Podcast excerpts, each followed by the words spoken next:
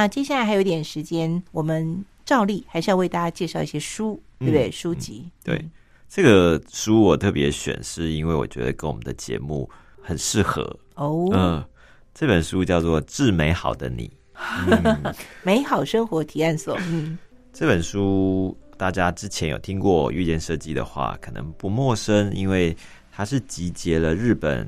生活手帖杂志里面啊，从一九六九年开始连载的一个很具有人气的专栏，叫做《致美好的你》这样的。哦，它就是那个专栏。专栏对，因为这个从一九六九年开始，哎，然后它在一九六九年，嗯，二零一二年的时候做一个精选的出版，那个时间点，然后等于一直它集结到二零一二年，它是一个就是非常长寿的专栏嘛。松浦弥太郎担任编辑长的时候来做一个出版，所以这个文章的执笔者书上面并没有特别强调，书上面是写生活手帖的编辑，但是其实主要是。这个杂志的创办人跟社长就是大桥正子，之前有讲过，就是大姐当家的女主角，对对，她来负责这个专栏。她从四十九岁开始来做这个专栏，对，然后一直到可能二零一二年的时候还在连载当中。嗯哼哼，这个我觉得是为什么讲四十九岁？我觉得四十九岁是让我们可以感受到。这个人可能在生活的体验上面已经是很丰富的一个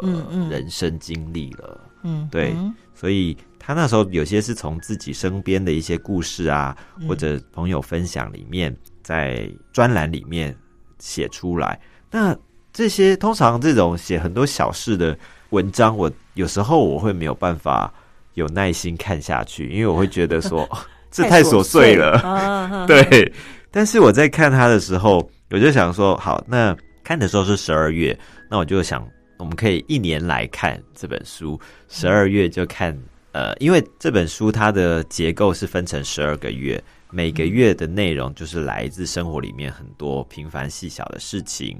所以我就选从十二月开始看十二月份那个部分的文章，对。那那部分我就觉得可以跟身边的一些事情呼应啊，比方说天气冷了啦，或者是他去了北欧，或者是圣诞节快到了哦，或者是他去参加一个服装走秀的活动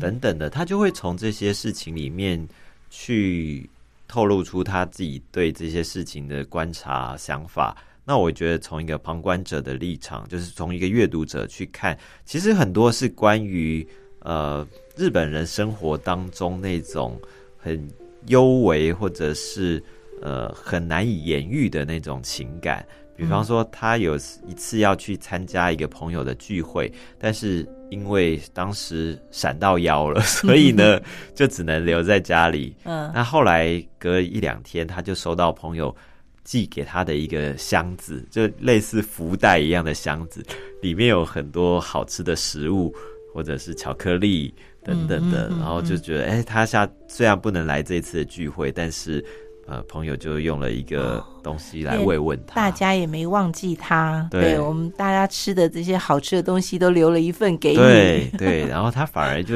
有机会尝到这些可能是其他人生活里面会吃的，然后觉得。很好吃的东西，嗯，去分享，我觉得这个还蛮有趣的啊，因为你就可以看到说其他人平常在吃什么，然后他，因为他作为礼物的话，他可能会特别挑选过一些好的东西嘛，嗯哼，对，那在日本就太多这种可以选择的好东西，啊，那你可能就会变成你有机会去体验别人口中的或者生活里面的好品味，所以我觉得这是还蛮好玩的，就从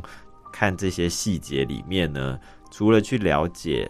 呃，日本的生活，那你去勾勒出这个作者的轮廓或者他的性格，我觉得这也是蛮有趣的部分。然后还有像讲到十二月的时候，朋友在使用一个叫做水龟，水龟是暖手，对，那叫什么？暖水的那种袋子，对对对，就会把那个热水嘛，就是啊热水倒进水龟水，是因为它的造型就很像一个。龟壳这样的一个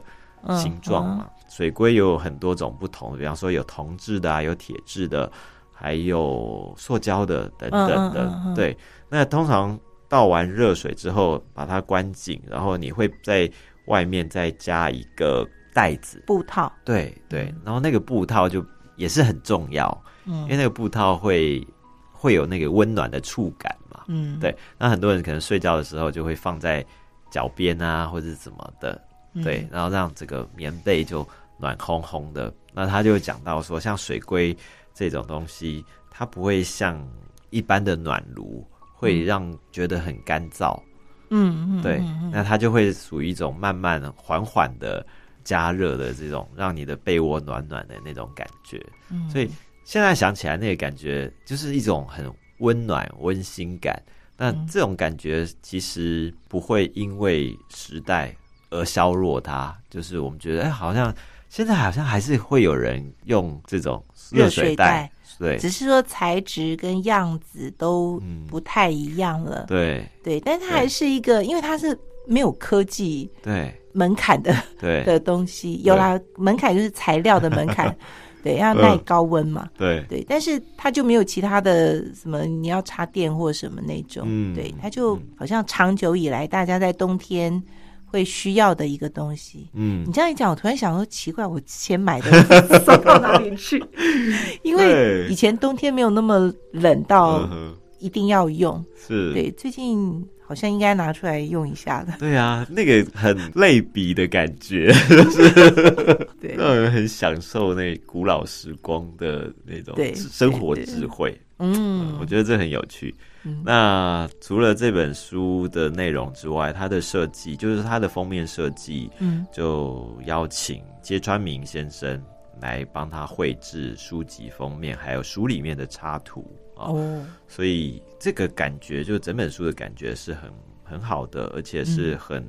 温暖，但是又不失活泼，因为揭川明先生的色彩上面啊，嗯，这些都很棒。这样子到这边，我就想到。嗯，之前我们跟揭川明先生有一个活动嘛，寄给我这本书的编辑，他也有参与的那一场活动，嗯，所以我们就有一点共鸣，因为他讲说这是他那一年参加过最棒、最精彩的一个讲座活动。那我特别要讲的是，因为当时，所以你是要强调你主持的很好吗？呃，没有，不是，只是说我当时。拿了一个嗯，揭川明先生的作品，我就问他说：“哎，可不可以给我们介绍一下这个作品？因为这个作品是我在他展览上面看到的一块他做的布的一个图案啊。那个图案就是有一大片的森林，然后里面有个小小的红色的，好像是动物还是什么的这样子的一个角色在里头。我就觉得这个很特别，我就请问他。”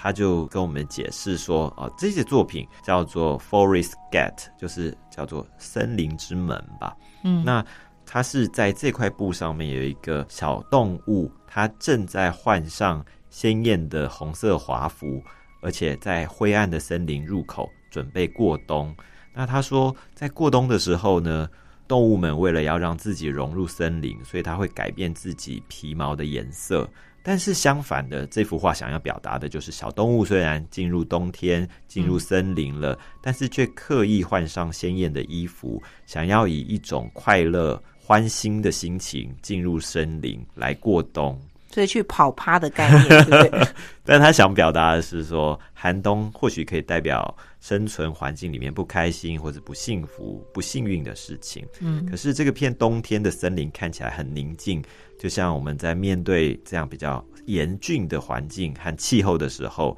也能够像动物一样，用积极乐观、快乐的心情来去面对困境。所以我特别讲这个小故事，就是希望说，哎，在新的一年里面，希望大家都可以想象到这样的一个情境，然后用积极乐观来去面对，希望可以逐渐温暖、逐渐好转的一个环境。哇，好感人哦！好的，那么看看时间，我们今天的美好生活提案所呢，也就进行到这里啊。啊，都希望大家呢，在生活当中可以找到美好的动力。嗯，我们下次再见，拜拜，拜拜。